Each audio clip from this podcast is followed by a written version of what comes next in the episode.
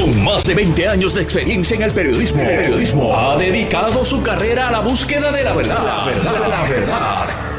De frente al grano, con carácter entrevistará a las figuras más importantes de la noticia. Radio Isla presenta a la periodista Mili, Mili Méndez en Dígame la verdad.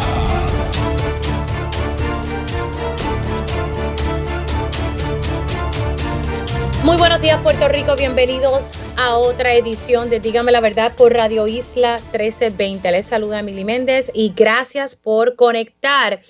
Tenemos que arrancar con, este tema y, es que en horas de la mañana de hoy el doctor César Vázquez ha estado expresándose en los medios de comunicación. Eh, aquí hizo unas expresiones eh, hacia la licenciada Adanora Enríquez, eh, Enríquez, tengo entendido que es como, ¿verdad? Eh, está pronunciándose su apellido, que ya eh, lo ocurrió esta mañana. Vamos a escuchar ese audio que fue aquí en Radio Isla 1320 y luego les hago un resumen de otras expresiones que hizo el doctor César Paque. Vamos a escuchar qué fue lo que dijo en Pegados en la mañana. Pues mira, no, no, no, yo, no. yo, y, y, aquí yo quiero que estemos bien claros, mira, eh, yo puedo apreciar a alguien y puedo, puedo respetarlo y puedo pensar que esa persona no es capaz para una función en particular. ¿Y ella no es capaz para la candidatura a la gobernación? Desde mi punto de vista, tiene un problema de carácter que la incapacita para ser la candidata de Proyecto Unido para las próximas elecciones. Tiene un problema de carácter. a qué se refiere? Bueno, imagínate cuando tú dices que algo ocurrió y no ocurrió, no tiene que ver con inteligencia. ¿Con qué tiene que ver? Julio. Don César. Esa, esa discusión la vamos a tener primero con ella y la tendremos en algún momento con el país. Así que, según don César Vázquez, Adanora Enríquez tiene un problema de carácter. Obviamente no. Dice, lo vamos a hablar primero con ella y luego, ¿verdad?, con, con, el país.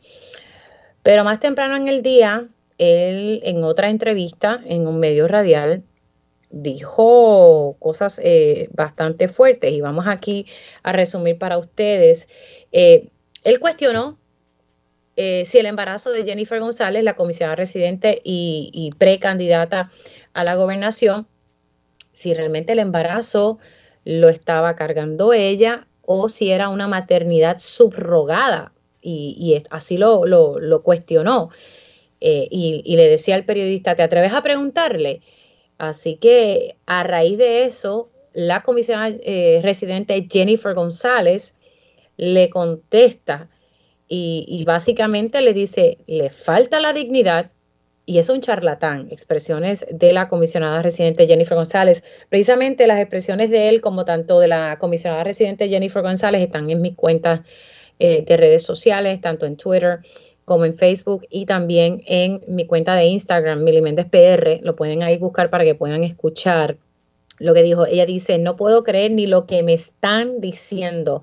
No puedo creer que una persona pueda ser tan indigna. No tengo que alquilar vientre ni, nada subrogado. Me atiende el doctor Castañer, oye, by the way, que lo conozco, excelente médico. Enseñé mi sonograma y se me cuestiona si los tengo en la barriga. Ya hasta se me nota el embarazo. Hay que tener bien poca dignidad para caer tan bajo. Así contestó Jennifer González. ¿Qué tiene que decir la representante Lourdes Ramos eh, sobre esto que, ha surgido en, horas de la mañana?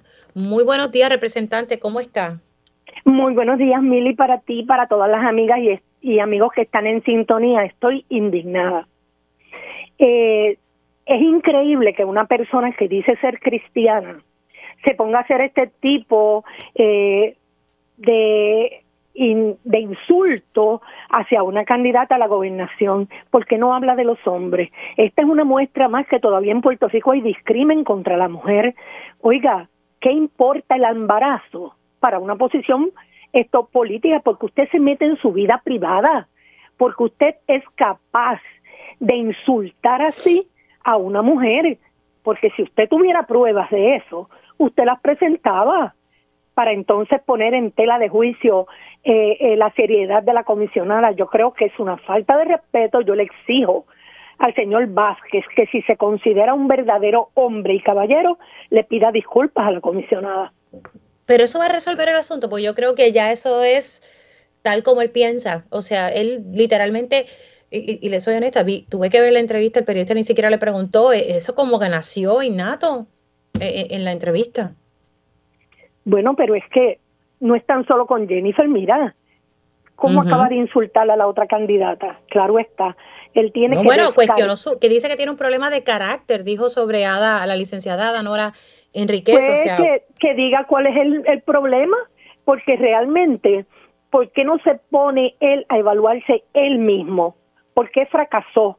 ¿Por qué ahora está haciendo componendas, como sabe que no puede ganar, buscando adeptos en otros candidatos para echar hacia adelante su partido, en lugar de hablar eh, de una plataforma, en lugar de hablar de qué es lo que le está ofreciendo ese partido al pueblo de Puerto Rico? Yo creo que no hay justificación alguna para los señalamientos que hizo, ni contra la otra candidata a la gobernación, ni contra nuestra comisionada. No hay justificación política y si fuera contra una popular y yo soy PNP, también lo iba a castigar, porque no es justo que a nosotras las mujeres se nos cuestione todo, porque es todo. Oye, si me llego a poner un traje hoy me lo repito quizás de aquí a dos semanas, me critican. Un hombre se pone un gabán siete veces a la semana y nadie dice nada. O sea, aquí las mujeres somos demasiado de muy eh, juzgadas, señaladas, y por eso es que no tenemos muchas mujeres en la política, porque es bien difícil aceptar este rol sabiendo que de cualquier cosa van a decir una mentira de ti y van a tratar de poner en tela de juicio tu dignidad. Yo realmente estoy que no puedo ni tan siquiera creer que haya sido capaz de hacer esta barbaridad. Y, y, le digo, representante, ¿verdad? Y usted sabe que por las redes han surgido cuestionamientos y todo eso, pero entonces llegar a expresarlo, ¿verdad? Sin, sin, es que es, un tema sumamente, ¿verdad? Delicado. Fuerte. fuerte, porque mira, en las redes pueden decir cualquier cosa, porque nosotros no somos un billete de 100 para caerle bien a todo el mundo. Y una persona o un troll, de los que hay miles por ahí, pues puede decir una cosa hoy, puede decir una cosa mañana, pero que lo diga una persona que está dirigiendo un partido que pretende cambiar el rumbo de Puerto Rico con sus ideas, de verdad es despreciable, es despreciable porque es que sinceramente en todos los años que yo llevo en la política yo nunca había visto un ataque de este tipo a ninguna otra candidata de ningún partido político y él pues si pregona la cristiandad Dios es un Dios de amor, de misericordia, de perdón y de aceptación a todo el mundo como es. Porque tenemos que recordar el cuento de la Magdalena, como Dios la perdonó por sus pecados. Así que si Él dice ser cristiano, que diga, pero que actúe como un cristiano. Yo eh, estoy sumamente, estoy de acuerdo con usted en el hecho de que a nosotras las mujeres se nos juzga más, se nos exige más y para colmo se nos paga menos. Esa es la realidad.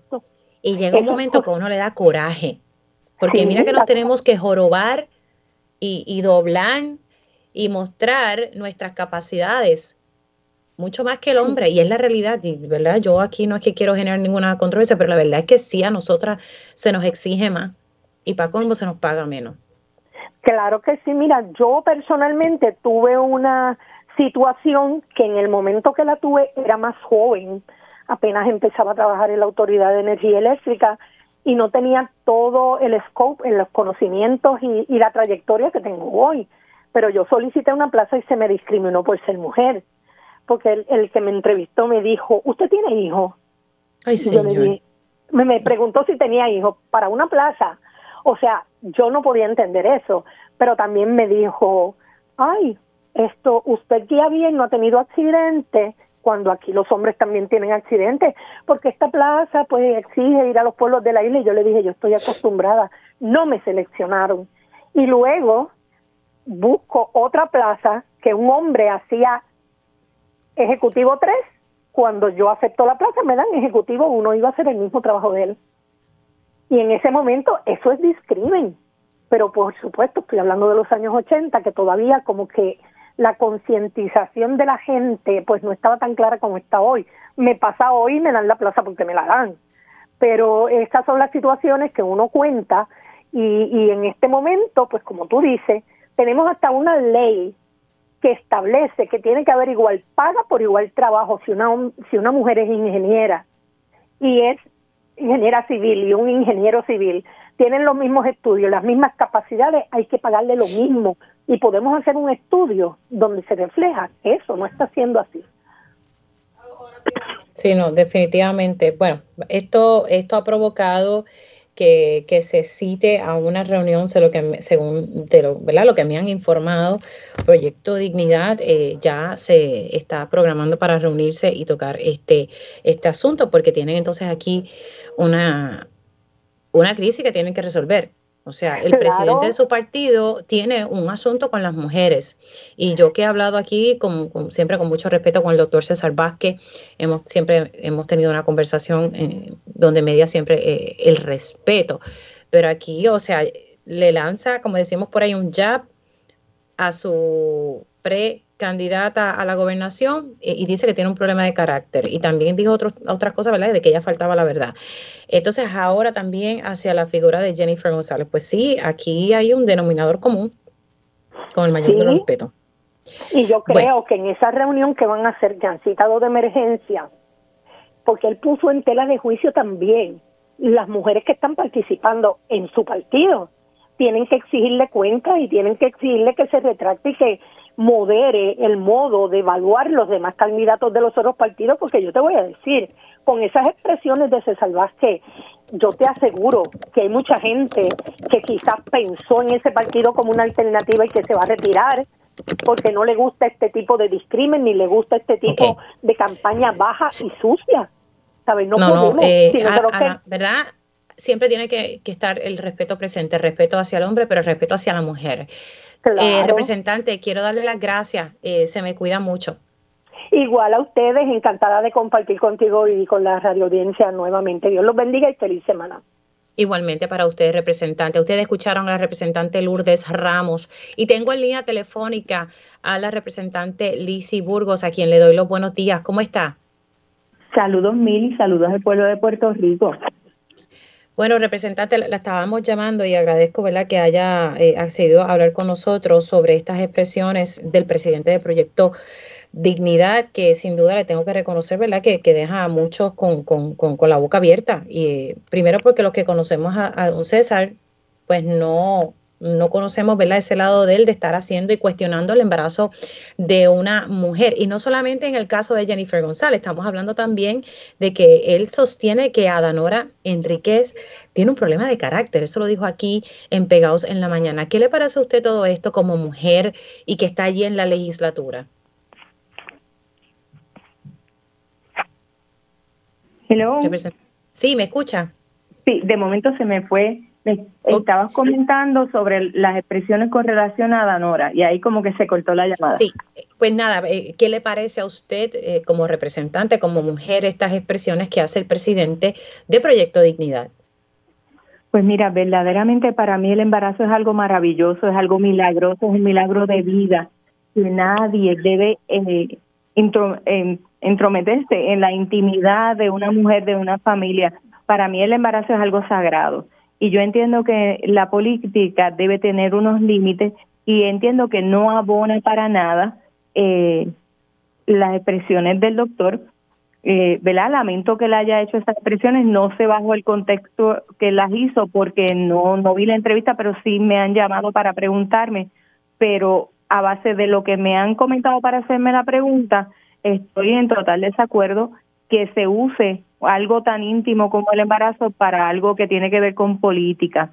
Eh, con relación a las expresiones de Adanora, yo entiendo que Adanora pues ha corrido con nosotros, es una persona que se hizo disponible para comisionada residente. Eh, todos teníamos eh, nuestra profesión, ella es abogada, yo también, no teníamos experiencia política y aún así decidimos, eh, ¿verdad?, hacernos disponibles eh, recuerde que muchas de las cosas que uno va aprendiendo la va, la va aprendiendo en el camino. Yo no soy quien para decir quién está capacitado o no. Eh, yo entiendo también, ¿verdad? Que la, cada cual tiene su opinión, respeto la opinión, ¿verdad? Del doctor en relación a lo que pueda pensar. Yo entiendo que toda persona tiene la capacidad para aprender y en el caso de Adanora, pues ya radicó y en este momento, ¿verdad? Es la única que ha radicado. Vamos a ver, estamos, eh, sabemos que va a radicar el, alcalde de San Sebastián, Javier Jiménez, y entendemos que la primaria ya está, ya está, ¿verdad? casada y ya nosotros nos estamos preparando con la estructura electoral para celebrarla, porque realmente al final es el pueblo de Proyecto Dignidad el que decide a quién eh, escoge para dirigir el destino de Puerto Rico en caso de salir favorecidos en la gobernación. E, incluso eh, él sostiene que, que Adanora tiene un problema de carácter, eh, pero no quiso abundar a qué se refería con un problema de carácter. ¿Hay en la base de Proyecto de Dignidad alguna preocupación con Adanora?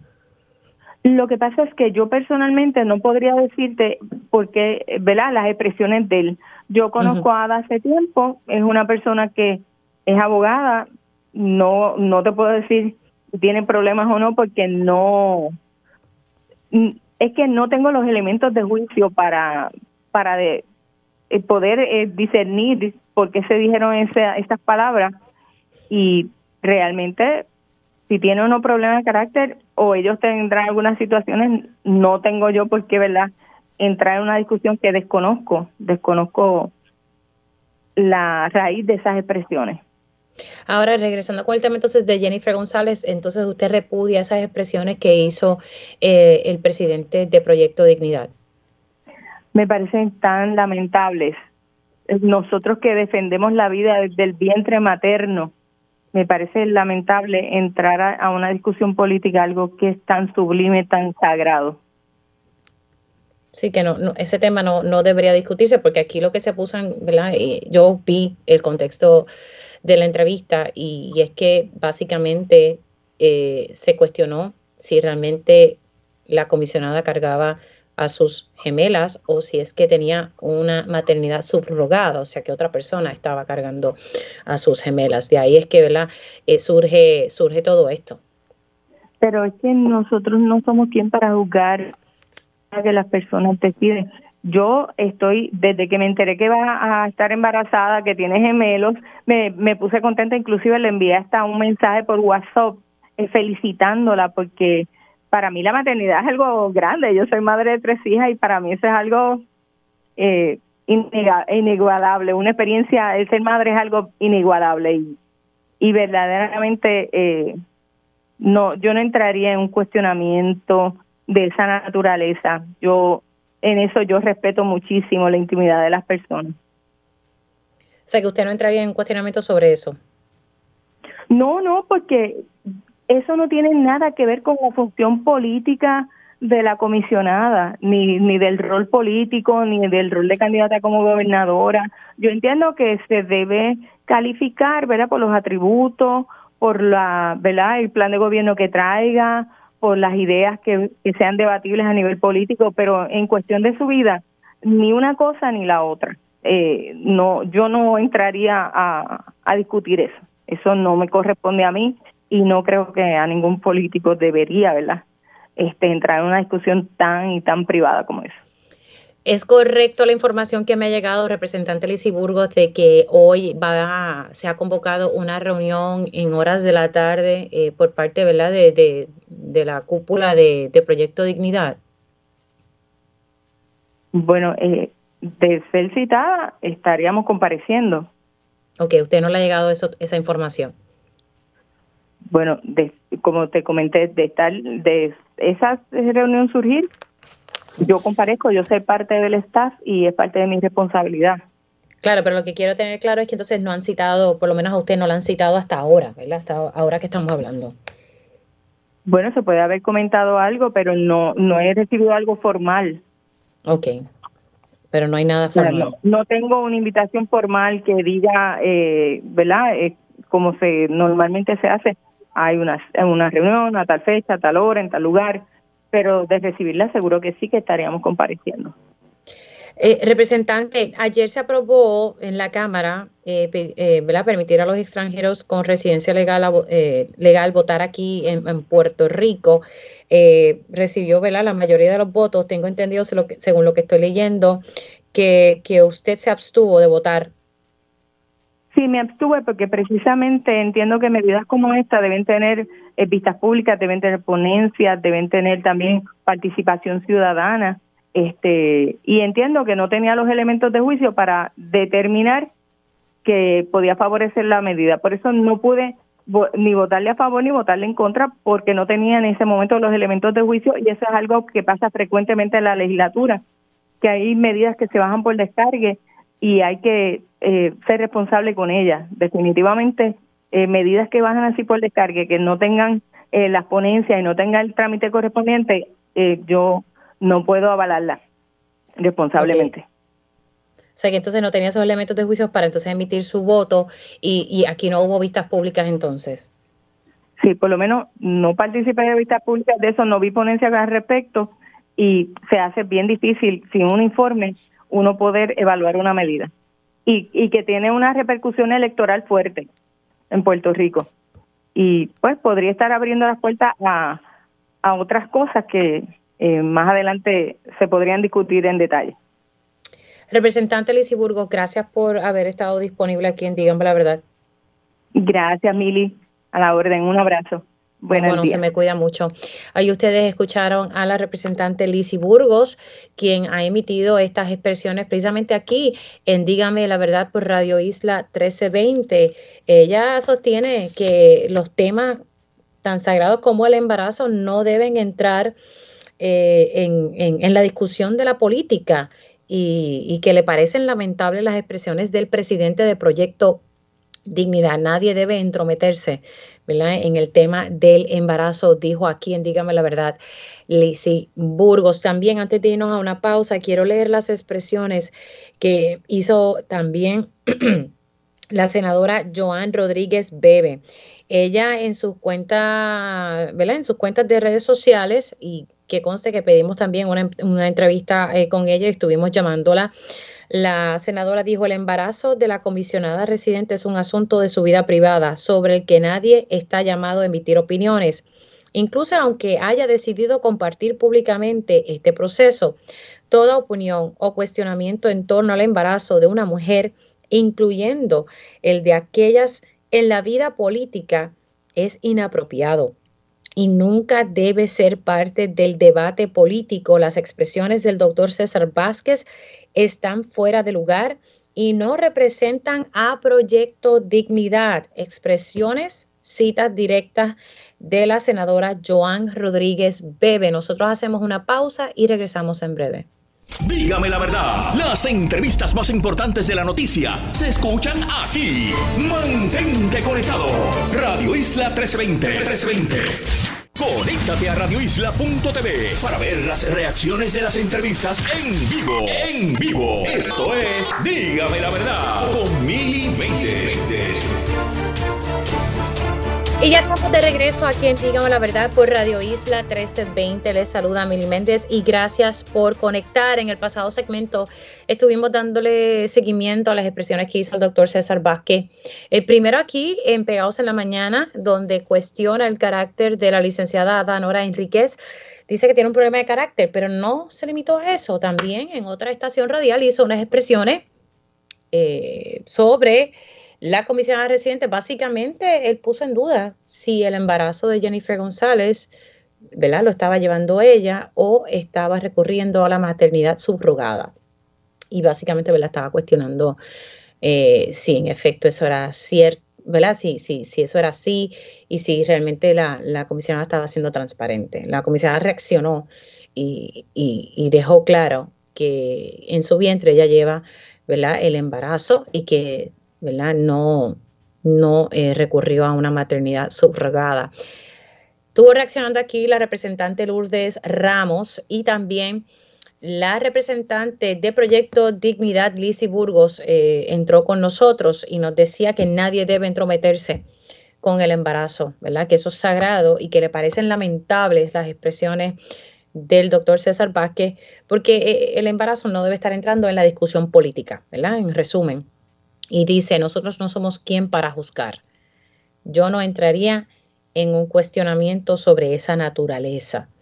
Así que sobre la reunión que, ¿verdad? Supuestamente ha sido convocada para hoy, me dice que se comentó, pero que no, no hay nada formal, por lo menos que ella no ha recibido nada formal. Siendo las 10 y 27, vamos a hablar eh, sobre un aumento en el salario mínimo, pero esto es a los empleados exentos. Este tema lo habíamos dialogado hace un tiempito atrás, pero ahora eh, lo retomamos eh, y también vamos a hablar sobre una carta que la Junta de Control Fiscal le envió a Centro Médico, a la ASEM, donde pues le está virando prácticamente el, plan de reclasificación y retribución porque estaba incompleto.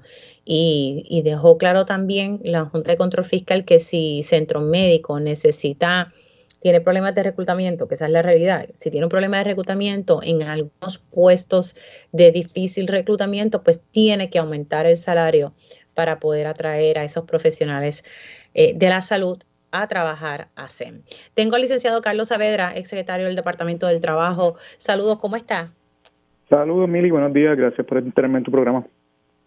Bueno, vamos a comenzar explicándoles eh, el, borrador del reglamento que está trabajando el Departamento del Trabajo Federal sobre el alza del salario mínimo a empleados exentos, o sea, estos empleados que no cobran por hora, que tienen ya un salario fijo, sin importar las horas que trabajen aquí va a haber un aumento y acá nos tenemos que poner las pilas.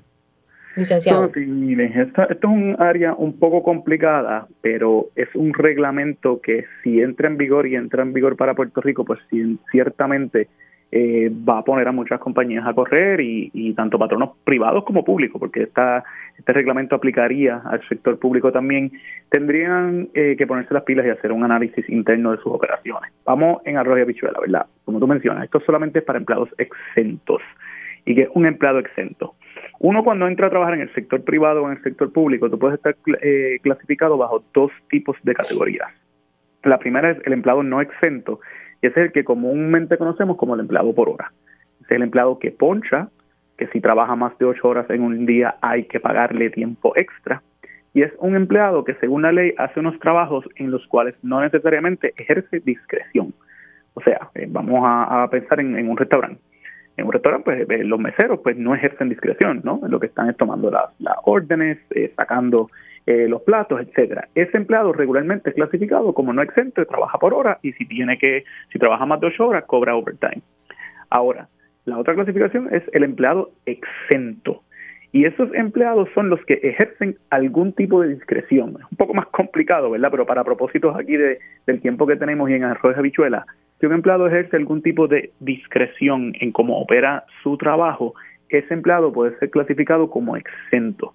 En ese ejemplo que te digo, un restaurante, pues vamos a pensar posiblemente el supervisor, la persona que supervisa a los eh, a los meseros, quizás pudiera ser el chef, ¿no? Que ejerce una discreción en qué tipo de platos vamos a sacar, qué vamos a diseñar hoy. Esos empleados, entonces, como tú bien mencionas, cobran un salario fijo independientemente de las horas que trabajan. Sabemos, por ejemplo, que un supervisor, un gerente de una tienda, no necesariamente va a trabajar solamente ocho horas, pudiera trabajar más y la ley le permite al patrono, como le está dando un, patro, un salario fijo, ese empleado no tiene que cobrar overtime, porque va a cobrar un salario independientemente de las horas que trabaje. ¿Dónde entra la complicación con este nuevo reglamento? Además del asunto de la discreción, lo que hace la ley federal y la ley de Puerto Rico es, bueno, patrono, ya que tú no vas a pagar overtime, le vas a pagar horas extras a estos empleados, tienes que garantizarle que ese salario fijo cumpla con un mínimo. Si tú no le pagas esa cantidad, no lo puedes clasificar como exento. En Puerto Rico, ese salario actualmente está en poco más de 23 mil dólares al año. O sea, si el empleado hace, eh, tiene, ejerce discreción, es un supervisor, vamos a ponerlo así, y tú le estás pagando 23 mil o más, estás cumpliendo, lo puedes clasificar como exento. El problema viene que el Departamento del Trabajo Federal acaba de emitir un borrador de reglamento donde va a subir sustancialmente ese salario mínimo que tiene que ganar un empleado exento. Y lo va a subir en el reglamento propuesto a más de 55 mil dólares al año. Así que como te podrás imaginar, es un aumento más del doble para propósitos de Puerto Rico. Así que de 23 mil sube a 55 mil. A 55 mil, o sea, mira el impacto que tiene una empresa. Tú tienes una línea de supervisores, los tienes clasificados como empleados exentos y les estás pagando 50 mil dólares. Hoy estás cumpliendo, ¿verdad? Porque estás muy por encima de los 23 mil dólares que establece eh, la ley y los reglamentos. Si lo suben a 55 mil, un poco más de 55 mil según este reglamento, pues tú como patrono tienes dos opciones. La primera, para estar en cumplimiento, es subirle el salario a esos supervisores para que estén por encima de los 55 para cumplir con ese salario mínimo fijo. La otra alternativa es, bueno, la compañía no aguanta subir estos salarios a ese nivel, y estoy dando aquí el ejemplo que te di de 50 mil, piensa en un patrono que tenga mucho menos, que los tenga en 30 mil, por ejemplo. No podemos aguantar un aumento de esa cantidad de casi duplicar el salario, pues ahora esos empleados los tengo que clasificar, independientemente de lo que hagan, los tengo que clasificar como no exentos. ¿Y qué conlleva eso? Ahora tienen que ponchar, ahora pueden cobrar overtime, ahora el empleado no tiene un salario fijo, cobra lo que gane por hora, lo que trabaje por hora. Así que te crea un disloque, primero en las empresas, que tienes que decidir si va a subir el salario, y puede crear un disloque en los empleados también, porque un empleado que estaba acostumbrado llevaba años siendo un empleado exento, que no tiene que estar pendiente a las horas, a ponchar, a cuánto trabajo, a tomar eh, las horas eh, específicas en una semana, pues ahora van a enfrentar unas reglas nuevas en su trabajo.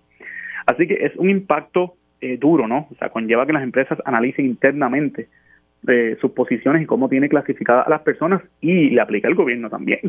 Que como tú sabes, Mili, en el gobierno acaban de hacer un plan de retribución a nivel del gobierno central que a lo mejor tienen que volver a revisarlo porque si tienes ahora empleados exentos que están por debajo de ese nuevo mínimo eh, anual, pues alternativa para el gobierno o le subes el salario, o sea que tienes que revisar otra vez el plan de retribución o ya no puedes tener clasificados como exentos a esos empleados. Así que es un impacto Claro, pero yo me pregunto si eso no lo sabía, licenciado, eh, ¿verdad? Aquí el gobierno, porque ¿hace cuánto tiempo usted y yo no hemos hablado, hablamos de este tema? Estamos hablando nuevamente hoy, pero hace como, como un mes o más. Estuvimos hablando de esto. Pero para ser justo con el gobierno, Mili, recuerda, el plan de retribución se venía trabajando hace ya algunos años. Claro, este pero, pero hay que tener eso en el panorama. Este, pero el anuncio del Departamento del Trabajo Federal genuinamente cayó por sorpresa. O sea, el Departamento del Trabajo Federal ni siquiera había anunciado que era como que estamos considerando esto. O sea, fue en septiembre, ellos publicaron el borrador del reglamento y mira, este es, este el reglamento que proponemos. O sea que genuinamente, Mil, eh, el, incluso en el sector privado, eh, todo el mundo les, tomó por sorpresa la, propuesta. Y, fíjate, yo te diría, no es tanto la, la, propuesta de que se iba a aumentar, porque eso siempre ha estado hablándose, ¿no? Siempre, mira, hay que, hay que revisar esos salarios. Lo que sorprendió del reglamento es la cuantía es un aumento bien, bien fuerte. De hecho, hizo ese paso para complicar esto más porque promesa parece que está en todos los aspectos de nuestras vidas.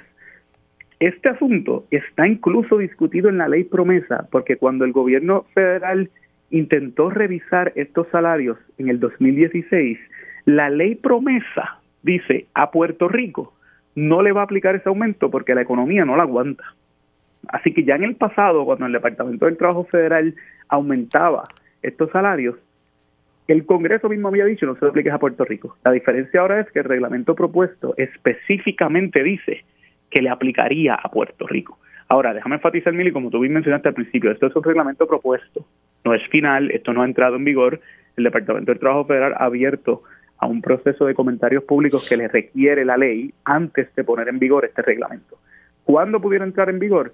Regularmente, cuando uno mira este tipo de reglamentación, toma unos 90, 120 días luego de publicado, así que pudiéramos estar hablando que va a ser a principios del primer trimestre del 2024 si el reglamento entra en vigor. Así que hay que estar pendiente durante estos meses. A mí me consta, ya yo vi el secretario del Trabajo públicamente dijo que el Departamento del Trabajo de Puerto Rico se va a expresar en cuanto a este asunto, o sea, le va a enviar comentarios al Departamento del Trabajo Federal y la Junta de Supervisión Fiscal hay que ver si hace algo. Ciertamente aquí no es un área donde ellos tienen el poder de detener este aumento, porque no es una ley de Puerto Rico, es un reglamento federal, así que la Junta no puede ir por encima del gobierno federal, pero hay que ver si la Junta de Supervisión Fiscal toma una postura, también emitiéndole comentarios al Departamento del Trabajo Federal. Así que durante los próximos meses, ciertamente esto va a ser un asunto que va a estar en discusión y yo lo que recomendaría tanto al sector público como privado es que estén pendientes del asunto para que no nos coja de sorpresa que el reglamento vaya y entre en vigor y entonces todos estos cambios que hemos discutido entrarían en vigor inmediatamente y había uno que ponerse las pilas, hacer ese análisis de qué decisión voy a tomar como empresa. O subo los salarios o tengo que reclasificar mucha de mi fuerza laboral. Sí, licenciado, eso no minutitos en línea. Quiero hablar sobre lo de ASEM. Me parece que es importante. Tengo, ¿verdad? Hay muchos enfermeros, enfermeras, tecnólogos médicos y otros puestos en centro médico eh, que sí, centro médico me ha dicho que, que tienen retos para reclutar. Y asimismo la Junta se lo ha dicho a, la administración del centro médico. Eh, interesante que por primera vez la Junta de Control Fiscal está diciendo, mira, eh, dale más chavitos para que puedas reclutar personal. Eso es algo que no, habíamos visto aquí eh, por parte de la Junta de Control Fiscal, que siempre está con la tijera en mano. Quédese en línea y también más adelante vamos a estar hablando con la directora de Kilómetro Cero, Mari Marina Arvaiz. Regresamos en breve. Dígame la verdad, las entrevistas más importantes de la noticia se escuchan aquí. Mantente conectado. Radio Isla 1320. 1320. Conéctate a radioisla.tv para ver las reacciones de las entrevistas en vivo. En vivo. Esto es Dígame la verdad con Mili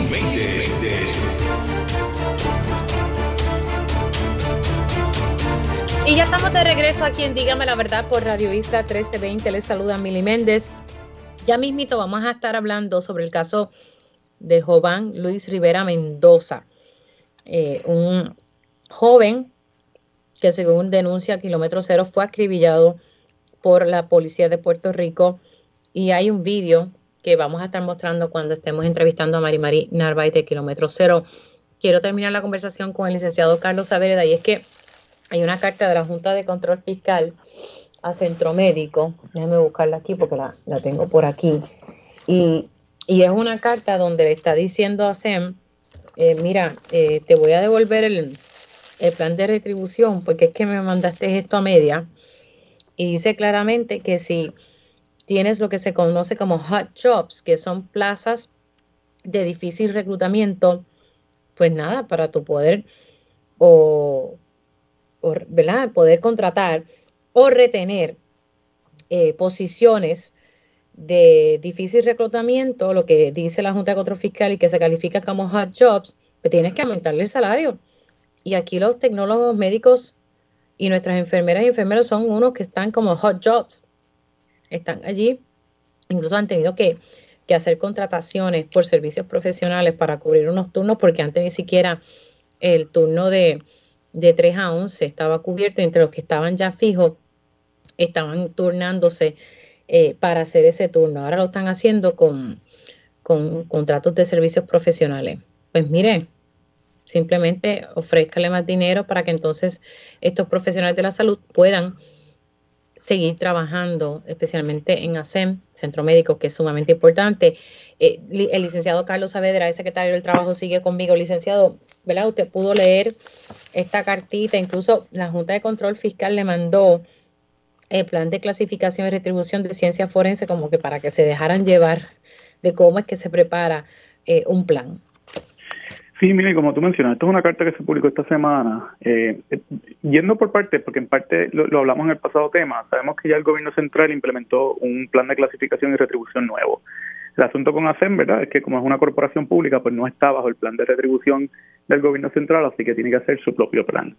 Eh, durante estos días también me ha llegado información adicional, Mini, que quería compartir contigo, porque creo que es una buena área, tú también pudieras confirmar quizás con, con, con Mata, quizás con la directora de OATRH porque a mí me, de la carta me estaba raro lo que tú mencionas, que la Junta siempre está con la tijera. Y, fue extraño, ¿no? Que la Junta misma en la carta dijera, no, mira, tú debes pagarle más a, esta, este grupo de empleados. Pues, las buenas noticias para los empleados públicos, ¿verdad? Que la, propia Junta esté reconociendo que hay que pagarles más.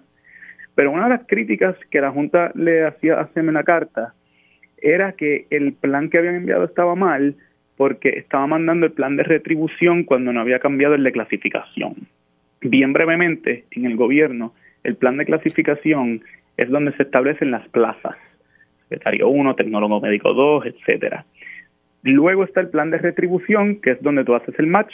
Te dices, ok, el tecnólogo 1 va a ganar tanto. La Junta le está diciendo, me mandaste el plan de retribución y no el cambio en el de clasificación.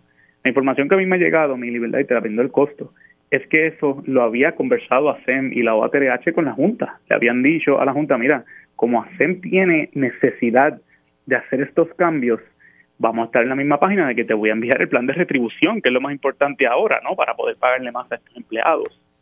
Y por eso es que parece que como a la Junta decir, no, no, primero el de clasificación, lo que me dicen es que eso no era lo que se había acordado con la Junta, que la Junta estaba bien, que no tenía problema con que le enviaran el de retribución. Te lo vendo el costo porque yo cuando estuve en la FAF sé de casos donde la Junta, como dicen en la calle, te cambia los muñequitos y uno como que lo que ve es la carta que publica la Junta, pero no vemos las conversaciones que hubo behind the scenes. Pero fueron conversaciones o por escrito, porque aquí las cosas, si, está, si ya la Junta, según, ¿verdad? Cuando usted trabaja en AFAP, tiene esta costumbre, pues las cosas hay que ponerlas por escrito, porque la Junta lo, hizo por escrito. Estoy completamente de acuerdo contigo, con la Junta de Supervisión Fiscal. Yo, ¿verdad? Las cosas me gustaban por escrito la Junta tiene, ¿verdad? Que me parece que es una buena práctica, que ellos publican todas sus comunicaciones al gobierno. El gobierno no necesariamente publica las de ellos. Así que ciertamente yo coincido contigo en que con la Junta es mejor estar eh, por escrito, porque eh, a veces vienen y cambian los muñequitos. Digo, de la misma forma te digo que hay veces que el que falla es el gobierno, ¿no? Esto es de lado y lado. Recordemos el caso de la reforma laboral. En la reforma laboral se cayó porque el gobierno no envió la información que le pedía la Junta. Así que esto es un asunto donde cambia de, de parte y parte. Así que yo creo que hay un poquito más si es de verdad que la Junta aquí cambió los muñequitos. Pero el bottom line, Mili, lo que tú mencionas, o sea, la Junta está diciendo, ASEM tiene unos puestos específicos, le llama hot jobs, que es un término de Estados Unidos, de que son puestos de difícil reclutamiento porque hay mucha competencia para esos puestos. Así que le está diciendo a ASEM, tienes que subirle el salario aún más a esos empleados. Yo me imagino que el gobierno no va a tener problema, ¿verdad? Si yo estuviera del gobierno y recibo una carta que dice, ah, que puedo aumentar más todavía. Ok, monta, qué raro de tu parte porque siempre estás con la tijera. Pero que los aumenten donde es necesario. Tú sabes. También, exacto, exacto. Eso es importante porque no, es, no necesariamente tiene que ser across the board, que hagan un análisis específico y ya parece ser que tienen la luz verde de la Junta para solicitar esos aumentos. Así que es cuestión ahora de que se sienten la OTRH, hacen con la Junta de Supervisión Fiscal, que estén claros cuáles son las reglas de juego para que no vengan estos cambios y cambios de la Junta y al final de cuentas, ya que tienen la luz verde de la Junta, pues que pongan ahí unos salarios competitivos para poder retener ese personal. Parecido a lo que ya hizo, lo que tú mencionaste, el Instituto de Ciencias Forenses, que la Junta lo utilizó como un ejemplo. Así que eh, creo que es un asunto, yo sé que es verdad, vamos, eh, tiene que ser desesperante, ¿no? Para los que trabajan en hacerme, estar en este cambio y cambio, viendo burocracia de gobierno, pero como tú y yo hemos hablado ya en tantas ocasiones, promesa está ahí, yo sé que es frustrante, pero es la burocracia que está en Puerto Rico. Así que es cuestión de que se sienten, se logró en ciencias forenses, yo no tengo duda, y más con una luz verde de la Junta, que durante los próximos meses se debe estar aprobando ese plan de retribución. Licenciado Saavedra, gracias por estar unos minutitos aquí en Dígame la Verdad. A ti, Mili. Un abrazo. Vamos a pasar ahora eh, con, con otro tema y cambiamos la conversación a las 10 y 46 de la mañana. Le doy los buenos días a Marimari Narváez, directora de Kilómetro Cero. Muy buenos días, Marimari, ¿cómo estás? Hola, buenos días, Mili. Vamos a hablar de un caso que ustedes han estado dándole seguimiento. Estamos hablando del joven Jovan Luis Rivera Mendoza, 21 años, eh, ¿verdad? Él se ocupaba, él era empleado de lavandería en un hospital, eh, según lo que estoy leyendo aquí en, Kilómetro Cero, eh, era paciente de salud mental y, lamentablemente él fallece el 23 de julio del 2023 y según la información que trasciende en el portal de ustedes, él falleció luego de recibir aproximadamente... No, pero no, creo que no, no, no era paciente de salud mental. No, ok. Pues eso, a lo mejor está confundiéndolo con otro, no sé. Bueno, era un joven, era un joven de 21 años.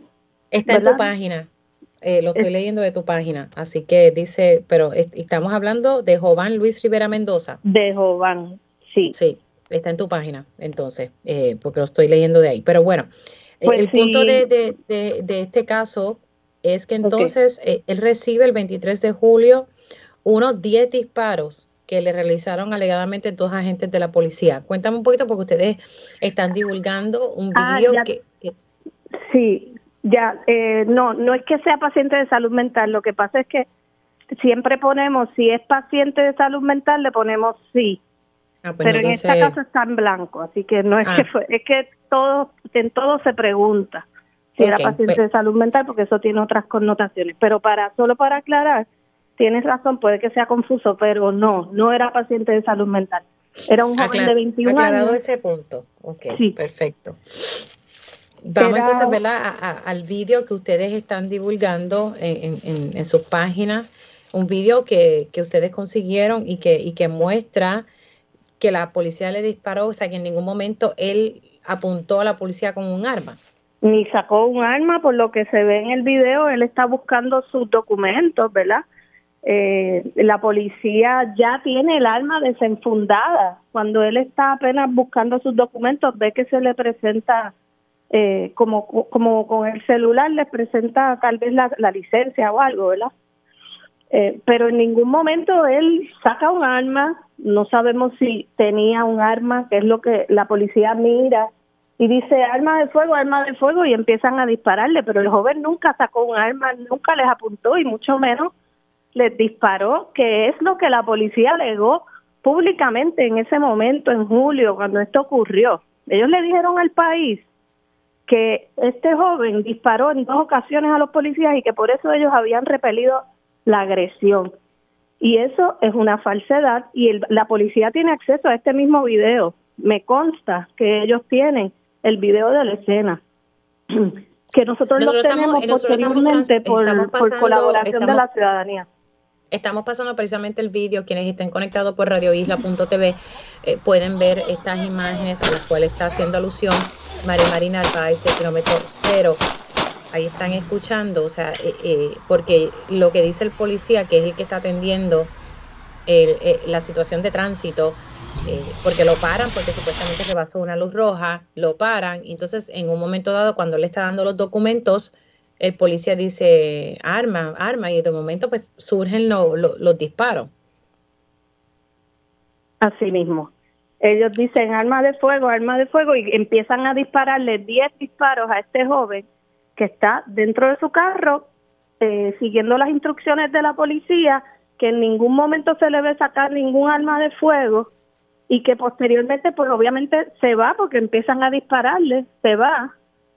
Y el problema de esto es que en primer lugar matan a un muchacho de 21 años, un joven, con una mamá, con un hermano, con una familia, con un trabajo, un muchacho que trabajaba cambiando sábanas en un hospital.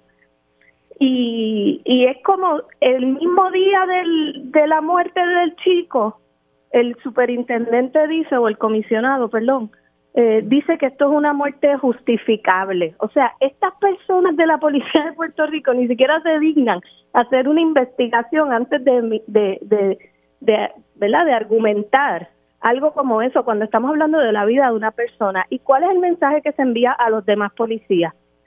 Primero, lo que Kilómetro Cero ha sostenido desde el principio y es basado en evidencia, que la Policía de Puerto Rico tiene licencia para matar, porque puede hacer algo como esto y no pasa nada, porque nadie lo investiga, nadie presenta cargos, hay una impunidad absoluta. Mira a ver si, está, si, si se han presentado cargos de los casos anteriores que hemos denunciado, todos igual espeluznantes como este.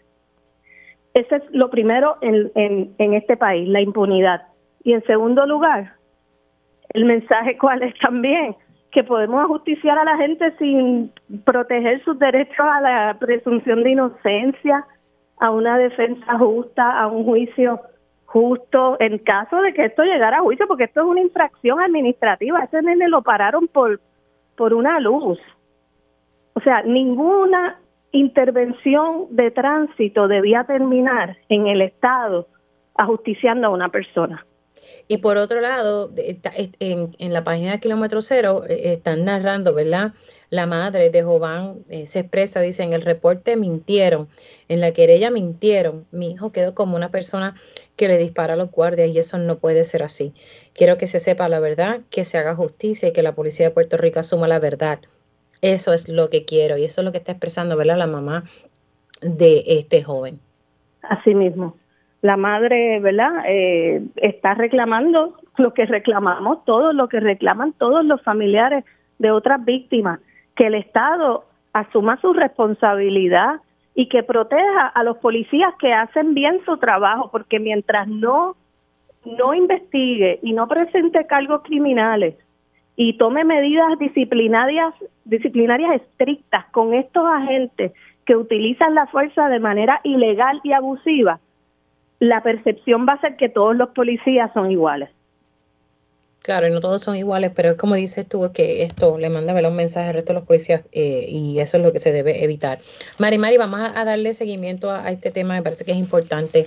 Muchas gracias, Mili, por siempre atender estos temas, sobre todo en un país donde a veces nos desviamos, ¿verdad?, la atención con cosas nimias. Sí, lo sé, lo sé. Pero nada, seguimos dándole al tema, me parece que es sumamente importante porque entonces aquí hay una pieza de evidencia eh, que debe eh, formar parte de la investigación. Esta investigación no ha concluido, ¿verdad, eh, Mari Mari? Eso hay que preguntárselo a las autoridades. Habría que Vamos a buscar reacción de la, de la policía en torno a este tema. Mari Mari, un abrazo, gracias. Buen día. Buen día. Nosotros hacemos una pausa aquí en Dígame la Verdad y al regreso vamos a estar hablando con José Rodríguez, director del Comité Dominicano de Derechos Humanos, sobre la medida que se votó ayer a favor en la Cámara para darle el voto a los extranjeros que tienen permiso de estar aquí en Puerto Rico y vamos a hablar con mi panel de mujeres eh, y pues lo que, lo que ha surgido con el doctor César Vázquez y sus expresiones. Hacemos una pausa y regresamos en breve. Dígame la verdad, las entrevistas más importantes de la noticia se escuchan aquí. Mantente conectado. Radio Isla 1320. 1320. Punto TV para ver las reacciones de las entrevistas en vivo. En vivo. Esto es Dígame la verdad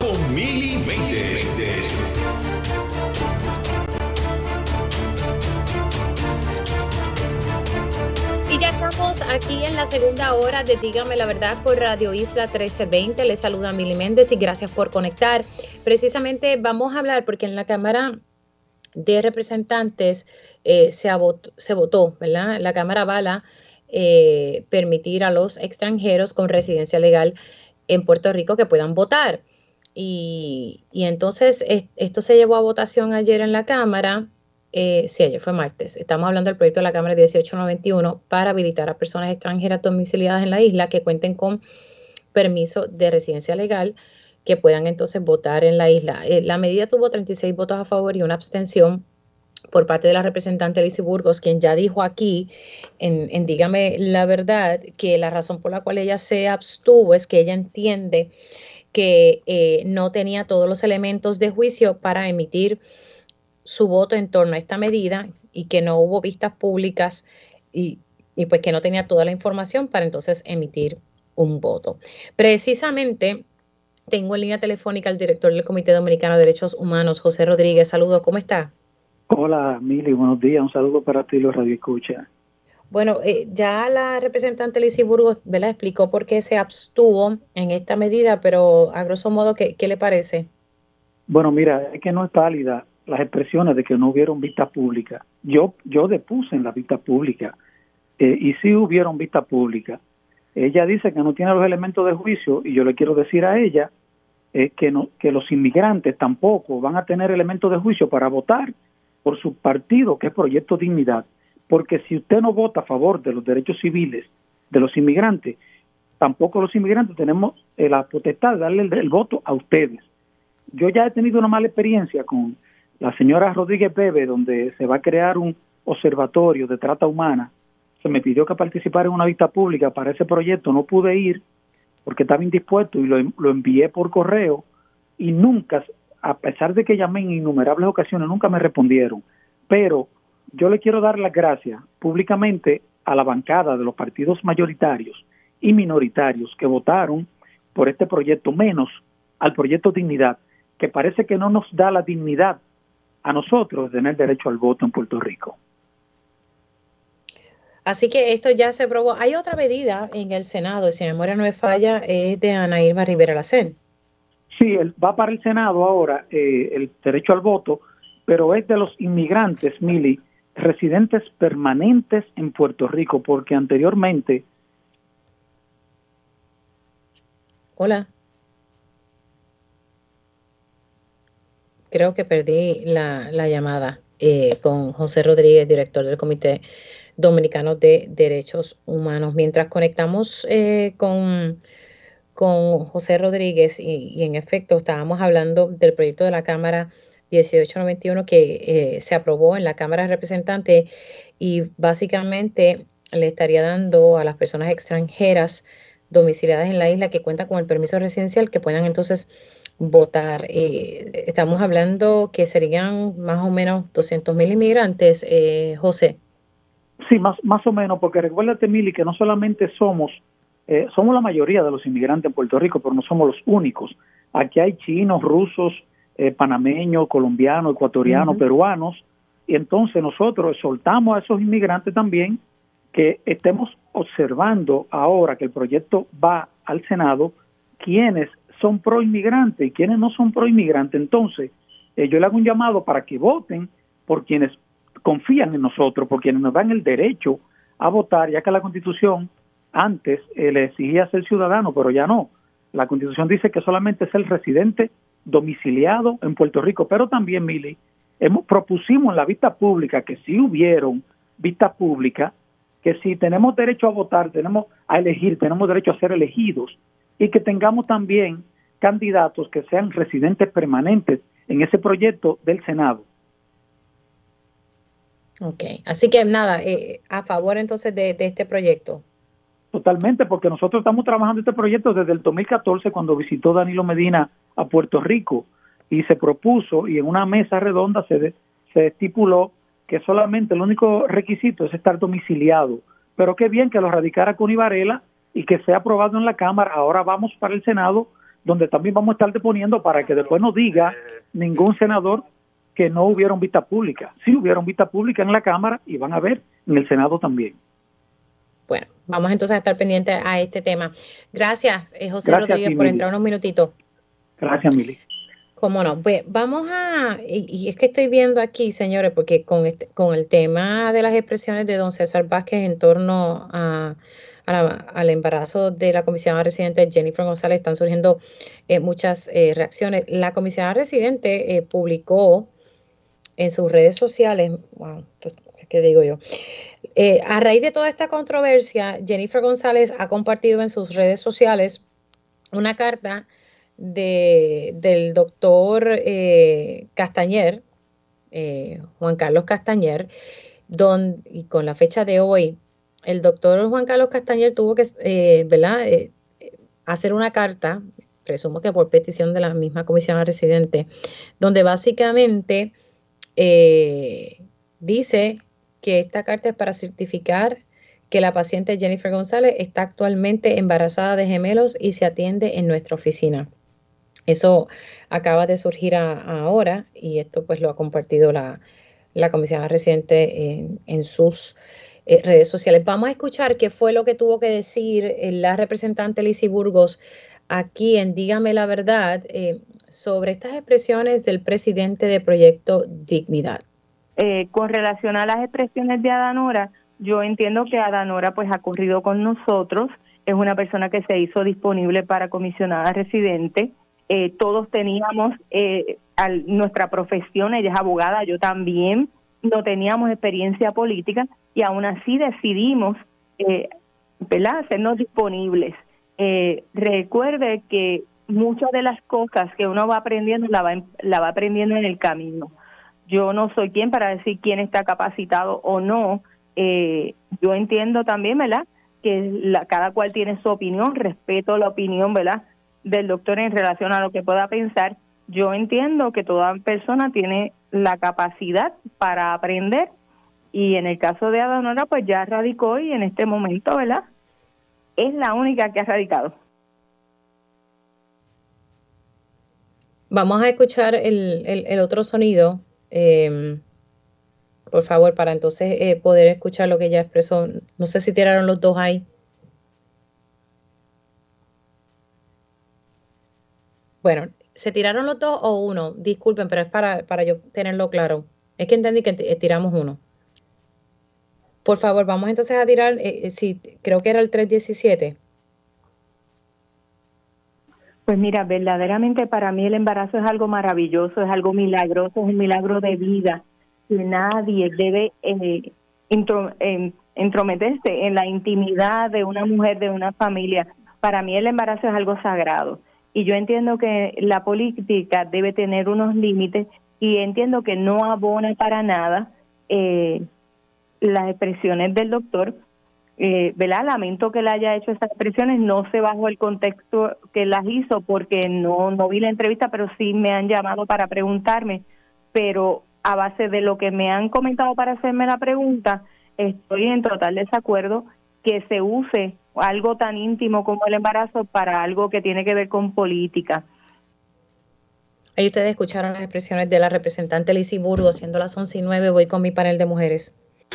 Ellas llegan a defender firmemente su postura ante los asuntos del país. Ahora, llega nuestro panel de mujeres en Dígame la verdad.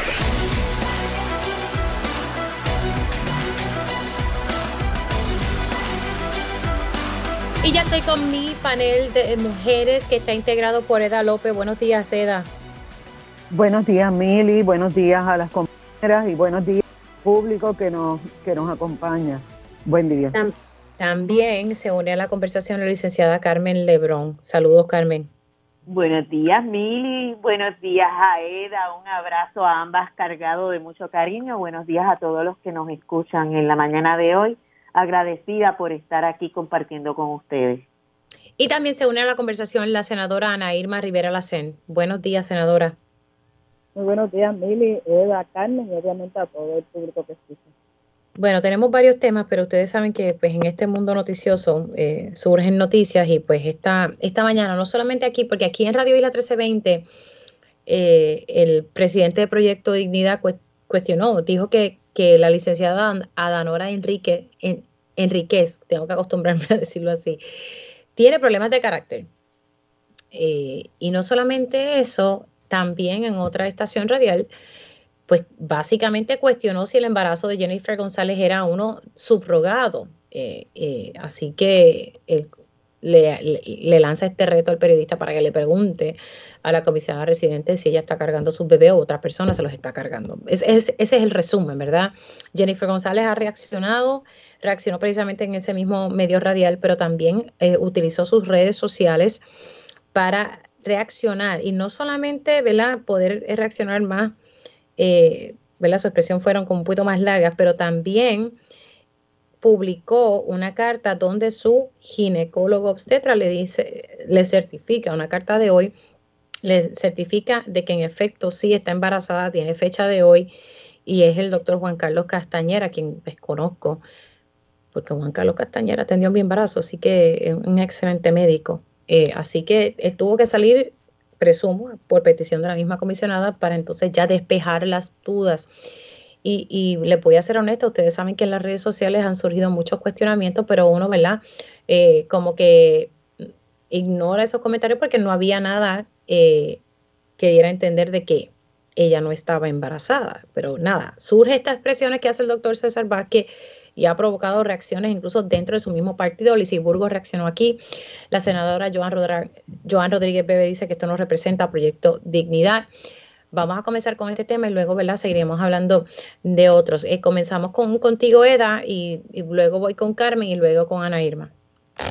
Pues mira, eh, eh, yo lamento muchísimo, ¿verdad? Este incidente, porque como estamos acostumbradas, sabemos que la figura de las mujeres se usan en la política. siempre se ha usado y, y no necesariamente para responder a los reclamos que, nosotras hacemos muy concretos, muy específicos, sino que, por ejemplo, me llama la atención eh, la postura de Lizy Burgos, que dice, y cito, que nadie debe entrometerse en la decisión de una mujer y que lamenta muchísimo que se use algo tan íntimo como el embarazo para hacer política. Entonces, pero tengo que recordar que la carrera política tanto de Lizy Burgos como de Joan Rodríguez Bebe se ha basado en precisamente usar una cosa tan íntima como el embarazo para meterse en, la, en el cuerpo y en las decisiones de las diferentes mujeres y cuerpos feminizados a tomar decisiones sobre un embarazo. Eh, y, quiero, ¿verdad? Eso es una gran contradicción. Me gustaría que más gente le, las cuestionara sobre eso, porque debemos tener los mismos derechos cuando se trata de un embarazo. Me llama también la atención la, sorpresa por las expresiones de César Vázquez, porque César Vázquez, yo quiero recordarle a la gente que como figura pública no comenzó en las elecciones del 2020. César Vázquez llevaba décadas eh, hablando en contra de los derechos de las mujeres, eh, siendo muy agresivo en sus expresiones, siempre, por ejemplo, él saca de la manga cosas que no tienen eh, valor político, sino que se envuelve en eh, evaluaciones de juicios sobre las personas, típicamente sobre las mujeres. Y en este caso en específico, tengo que traer el caso también de Adanora Enríquez, que cuando las elecciones del 2020 ella lució muchísimo más coherente que el doctor César Vázquez. Eh, el doctor César Vázquez, y a mí me parece bien interesante cómo él ahora justifica apoyar a, un candidato hombre, eh, pero a la mujer negra, evidentemente negra, abogada coherente, pues la rechaza. Y eso es algo que estamos, las mujeres negras que estamos en la política, estamos bien acostumbradas a que esto nos pase con muchísima frecuencia, es lo, es lo regular, así que me, me parece que eso también debiera formar parte de la discusión política. Pero el más que me, el, más descarado que me parece es Tomás Rivera Schatz. En el 2018, cuando estaba vivo el proyecto 950, radicado por Naida Venegas Brown y apoyado por la hoy acusada federal eh, María Milagros Charbonnier, la única vista que se hizo fue en el salón Gille Ávila del, del Capitolio. Y la manera en que se manejó esa vista pública dividió, por un lado estaban las personas que apoyaban el aborto y en el otro estábamos las que defendemos el derecho a decidir. Y en un momento eh, Tomás Rivera Schatz ordenó a sus guardias a sacarnos y a agredirnos a las mujeres que estábamos allí apoyando el, el proceso, ¿verdad? El, el, derecho a decidir.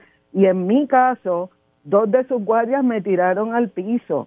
Pero yo soy una nada más. Allí muchas compañeras salimos golpeadas por llevar nuestro derecho de expresión y de apoyar la, el, el, la o sea, de estar en contra de esa medida. Y hoy sale rasgándose las vestiduras, hablando nuevamente sobre el derecho de las mujeres y no sé qué cosa, pero olvida que a nosotras nos apaleó y eso está, eh, eso está registrado en la prensa, la prensa estaba allí, la prensa lo registró. Así que eh, pienso que al, al final, después del saldo de todo esto, son las expresiones de un hombre que es misógino, que es anti mujeres y anti nuestros derechos, que impone igual en su estilo político el, el proceso, el, asume una postura patriarcal que asumen muchos hombres en la política en Puerto Rico, eso lo tengo que subrayar, pero que nos ha llevado una mañana completa a discutir lo que debiera ser el derecho de una mujer a decidir sobre si sigue con su embarazo o no. Y lo único que, que tengo que decir sobre Jennifer González es que desde que ella anunció de la manera en que lo anunció eh, su embarazo, me, yo siempre tuve la preocupación de que esto formara parte de su eh, figura político partidista por alguna razón y es al abrir esa puerta se abre esa puerta también para que otras personas que están en contra de las mujeres se monten también en esa ola. Voy con la licenciada Carmen Lebrón. Bueno, yo tengo que decir lo siguiente. Eh, las mujeres recibimos ataques en todos los frentes. Si estamos en el ámbito laboral, sabemos que en muchas, muchas ocasiones recibimos eh, conducta de discrimen, eh, se nos hace mucho más difícil llegar a puestos directivos, se nos mide con una rigurosidad mayor que al varón haciendo obviamente, como dije ya, más difícil el alcanzar posiciones directivas o con salarios mucho mejores.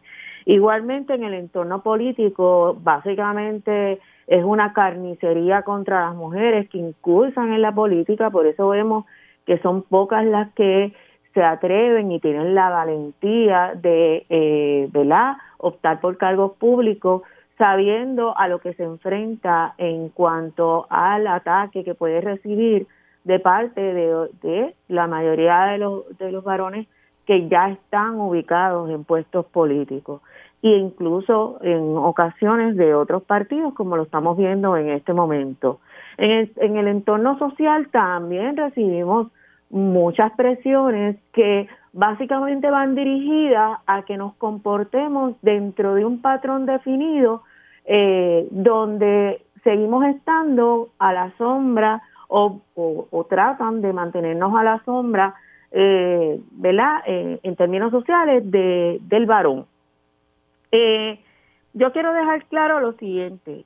El, doctor César Bat, que no ha dicho nada que no haya dicho de otra forma en otros momentos y sobre todo cuando estaba en campaña, porque yo recuerdo que el doctor César Vázquez eh, en múltiples ocasiones le preguntaban y él indicaba que la mujer debía ser eh, obediente a la cabeza del, del hogar.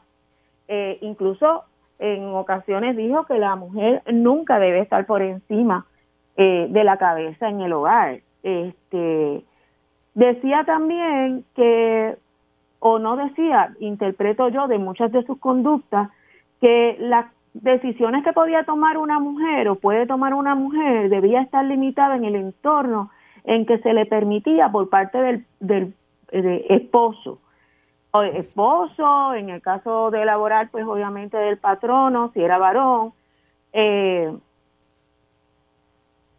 en todos estos, en toda esta posición, lo que se exalta es la supremacía del varón sobre la mujer en términos de lo que el doctor César Vázquez ha estado promulgando hasta el día de hoy.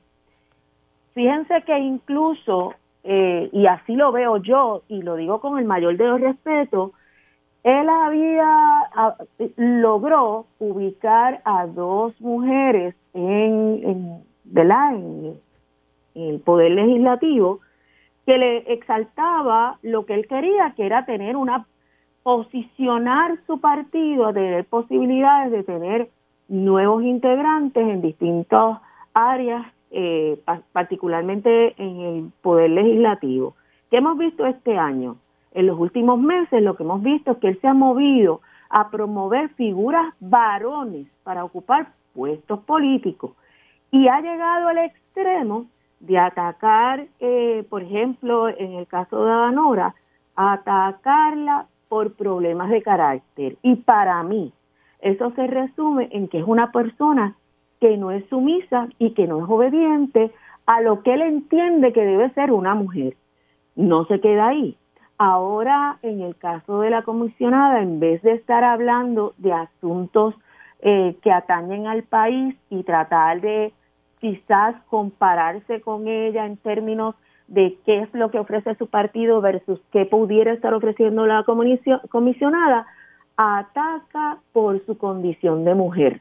Fíjense que lo que ataca es que trata de establecer que ella es mendaz porque no es cierto que ella esté embarazada y que la posibilidad es que esté encargando sus bebés otra persona.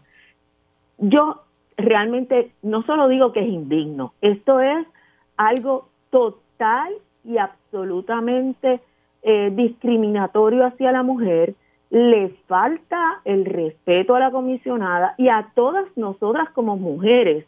Y además está llevando el mensaje de que una mujer, por su condición de que puede ser madre o estar embarazada, no debería estar corriendo en la política. Básicamente eso es lo que le está planteando. Así que yo lo que le diría a las mujeres que están integrando el partido es que observen con detenimiento esto es hacia las mujeres en este momento de afuera, pero lo mismo aplica para las que están en el partido Dignidad. Así que un poco deben observar este discurso y darse cuenta que en realidad lo que hay aquí es el deseo a tener un beneficio y una exposición personal de parte del doctor.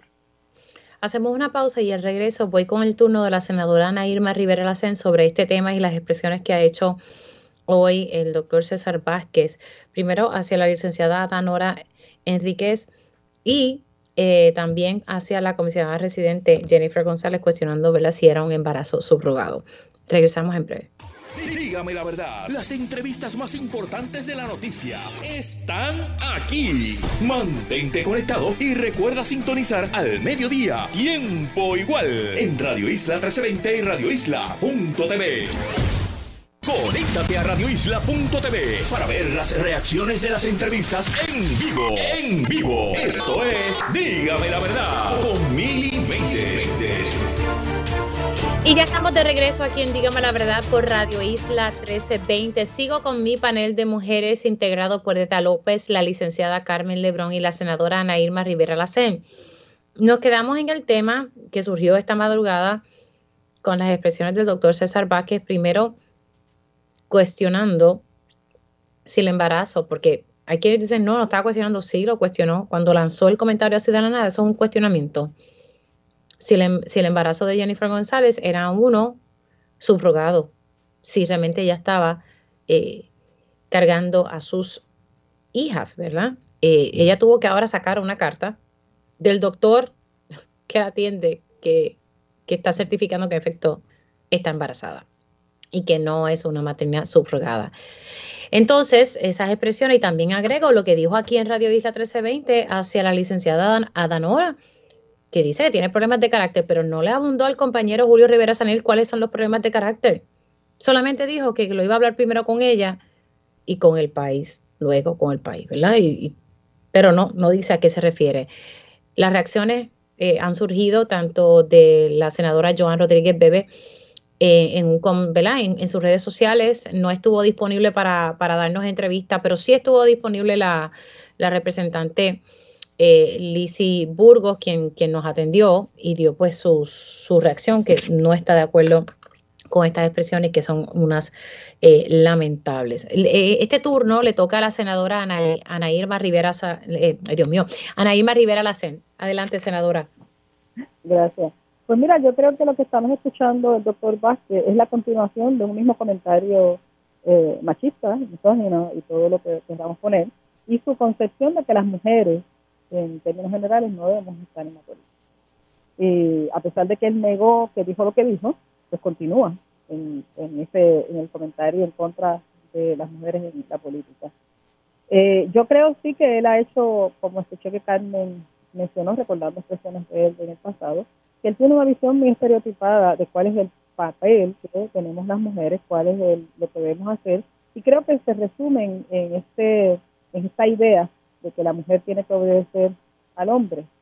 Es una idea que incluso pues muchas personas todavía conservan en el ámbito eh, religioso, de que la mujer tiene que seguir al hombre eh, y tiene que obedecerlo, tiene que apoyarlo, y que la figura siempre eh, predominante y decisional va a ser la figura masculina. Y yo creo que eso es lo que se ve en la manera en que el doctor Vázquez habla, no solamente de otras personas, sino de la misma situación que está, cómo está manejando los asuntos al interior de su colectividad cuando hay una mujer que les reta su autoridad, como es el caso de la licenciada eh, Enriquez.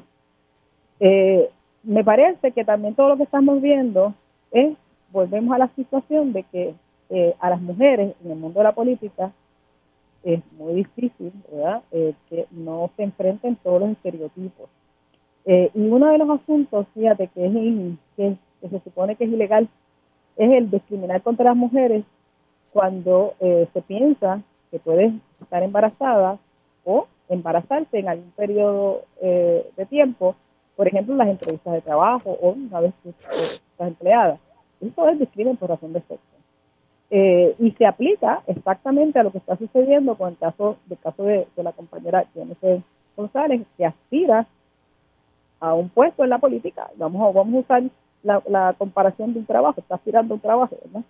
Pues el doctor Vázquez, que no es quien tiene que, evaluarla, de afuera está diciendo no la no la contemplen, olvídense de eso, porque ella está embarazada y su primer deber debe ser quedarse en la casa como mujer embarazada y olvidarse de la política. Eso es lo que le está diciendo, básicamente.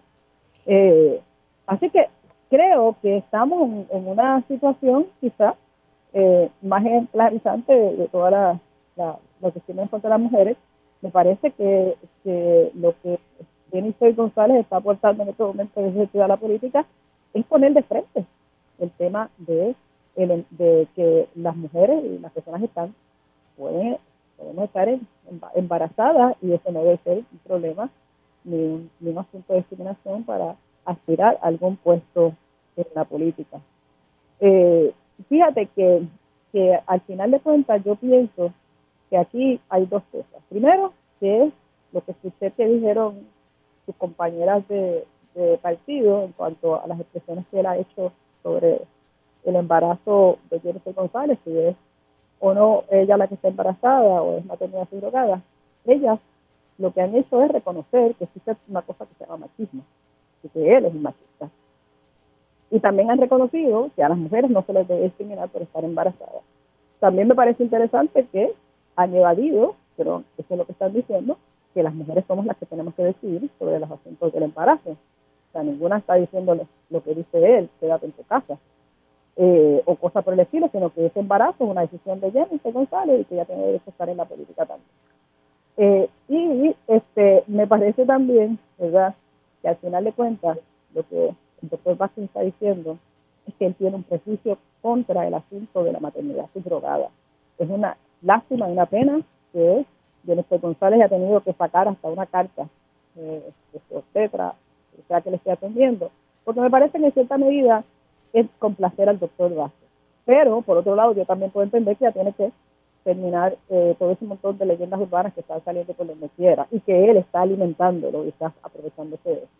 Pero por otro lado, lo que se muestra es que él tiene un prejuicio muy grande con el tema de la maternidad subrogada, independientemente de de cuál es la situación o no de, Jennifer González, me parece que al final de cuentas está usando su prejuicio y está mandando un mensaje de que la maternidad subrogada, según lo que él entienda, es una cosa eh, mala y que él estaba, entonces lo que hace es sumando ese, esa carga a la persona de Jennifer González para crear entonces este, este momento tan difícil y, y tan prejuiciado en ambas cosas, contra Jennifer González y contra ese tema.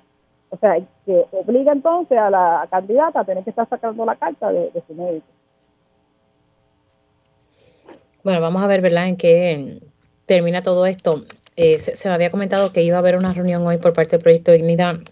La representante de Burgo me dice, bueno, se comentó, pero la verdad es que yo no hay nada formal y, no, he recibido convocatoria al momento, en que la entrevisté. Tengo que hacer una pausa, pero al regreso eh, vamos a hablar, porque en la Cámara de Representantes se está considerando enmiendas a la ley del Departamento de Seguridad Pública y, lo que está buscando esta pieza legislativa es ordenar la creación de un currículo que ofrezca adiestramientos sobre violencia doméstica en el negociado de la policía. Sigo con mi panel de mujeres, hacemos una pausa y regresamos en breve. Dígame la verdad, las entrevistas más importantes de la noticia están aquí. Mantente conectado y recuerda sintonizar al mediodía, tiempo igual, en Radio Isla 1320 y Radio Isla.tv. Conéctate a radioisla.tv para ver las reacciones de las entrevistas en vivo. En vivo. Esto es Dígame la verdad con Mili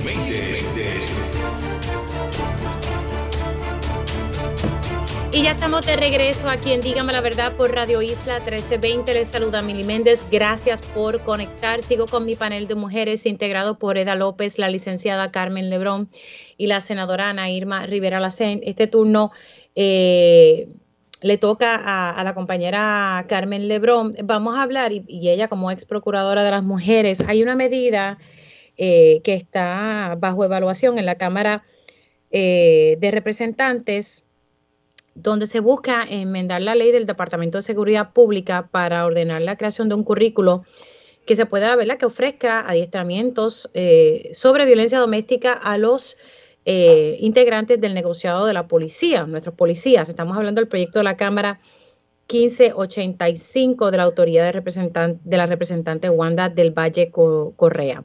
Así que, bueno, dice aquí que sería considerada, eh, y no sé si en efectar, eh, efectivamente se, realizó así, eh, que iba a ser considerado en la sesión, tendría que verificar, pero a grosso modo, como ustedes ven, ¿verdad? Esto, voy con Carmen, voy luego con la senadora Ana Irma Rivera Lacén y luego con Eda.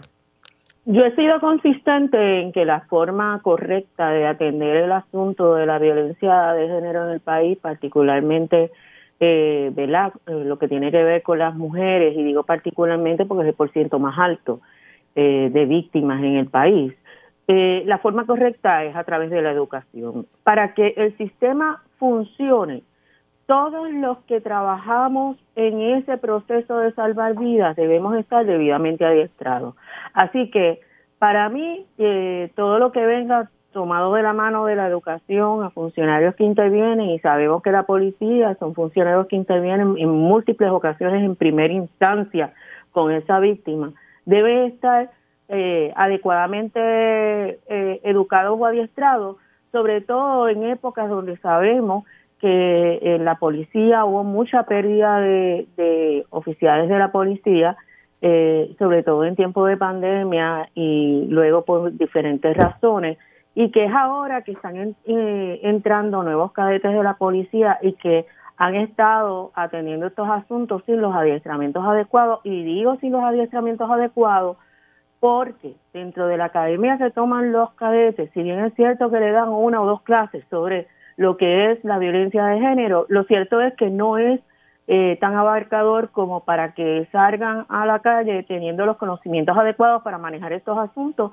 Y seguimos viendo cómo muchos de los efectivos de la policía terminan orientando a la dama sobre que no necesariamente tiene que erradicar cargo, puede ir a buscar la orden de protección o ha habido instancias que les doy fe yo, que lo he tenido de frente a una víctima que así me lo comunica, donde incluso han tratado de mediar para que haya un diálogo y pues no terminen eh, buscando ayuda más allá de lo que es una conversación para un diálogo, lo que expone a una víctima a mayor riesgo.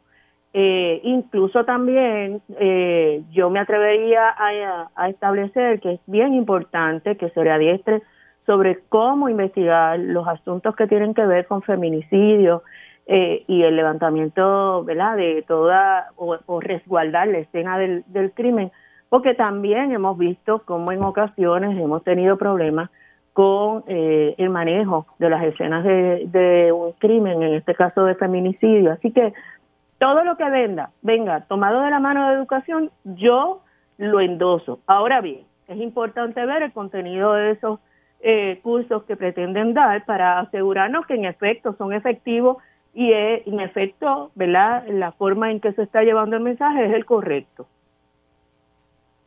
Voy con, contigo, Ana Irma. Pues fíjate, yo suscribo totalmente lo que dice Carmen. De hecho, a mí me sorprende que la academia no tenga más cursos, que se supone que los tenga. Eh, y por otro lado, pues eso va de la mano con todo el problema que tiene también la policía, que no ha superado tampoco todas las expectaciones que eh, tiene en el pleito, que tiene que ver con todas las cuestiones de la violencia que, tiene la policía, el manejo de la violencia. Eh, y por otro lado también, hablando del manejo de la violencia, el problema que también tiene la policía al interior de la policía con el manejo de los casos de violencia en relación de pareja, donde están involucradas personas que pertenecen a la fuerza de la policía.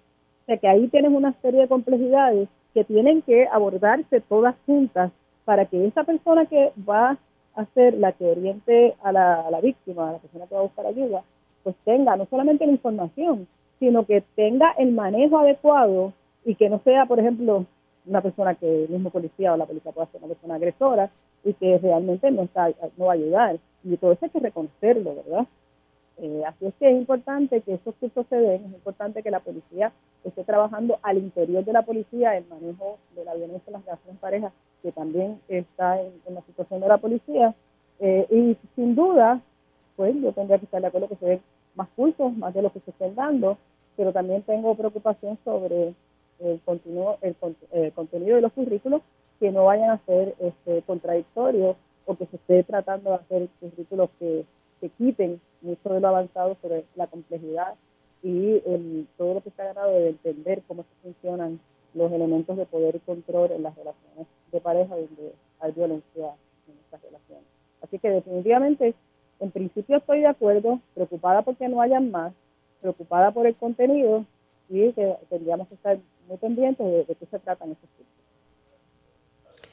Eda. Sí, Mili, este, me parece que es una gran medida, ¿verdad? El que, el que se formalice eh, de algún modo la, la, la, preparación que reciben las personas que van a formar parte de la seguridad en Puerto Rico. Ahora, yo tengo un, un montón de preguntas, que, que, pues, preocupaciones. En primer lugar, hay que ver quién configura ese currículo, porque no es dar el curso, es que el curso incluya los temas que pueden sensibilizar a esa policía y ayudarles a tener una perspectiva de género adecuada.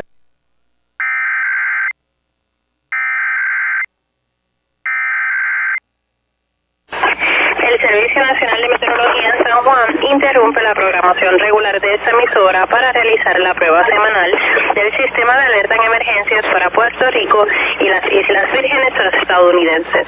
Durante situaciones de emergencias, esta alarma será activada. La prueba se realiza los miércoles entre las 11 y 12 del mediodía si las condiciones del tiempo lo permiten. De no ser así, se llevará a cabo el próximo día con buen tiempo. The National Weather Service in San Juan has interrupted the normal broadcast to conduct the weekly test of the Emergency Alert System for Puerto Rico and the U.S. Virgin Islands. During emergency situations, this alarm will be activated. This test is conducted every Wednesday between 11 and 12 noon. If weather conditions are unfavorable, the test will be done the next good weather day. Now we return to our regular programming. Ahora regresamos a nuestra programación regular.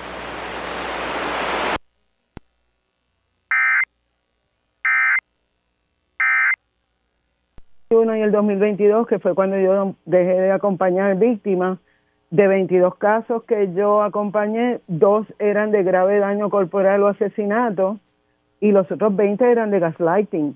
Entonces yo no veo que haya realmente una discusión para concienciarnos sobre lo terrible que es la violencia psicológica y que a veces bregar con la recuperación de esas víctimas sobrevivientes luego de un patrón de violencia psicológica es incluso más complicado que la violencia física. Hay muchas preguntas que me levanta esto porque yo no quiero que se use como que es un checkmark de que mira, lo estamos haciendo, sino evitar que nos pase lo mismo que nos pasó con el Comité PARE, que aumentaron los feminicidios bajo ese estado de emergencia. Gracias a, las tres por estar disponibles hoy en el panel. Se me cuidan mucho. Se nos queda un tema, ¿verdad? Pero eh, ya, van a ser las 11.50. Se me cuida Eda, Carmen y Ana Irma. Se me cuidan mucho y siempre agradecida eh, por la participación de ustedes en, en el panel. Bueno, señores, nosotros vamos a hacer una pausa y al regreso, tiempo igual.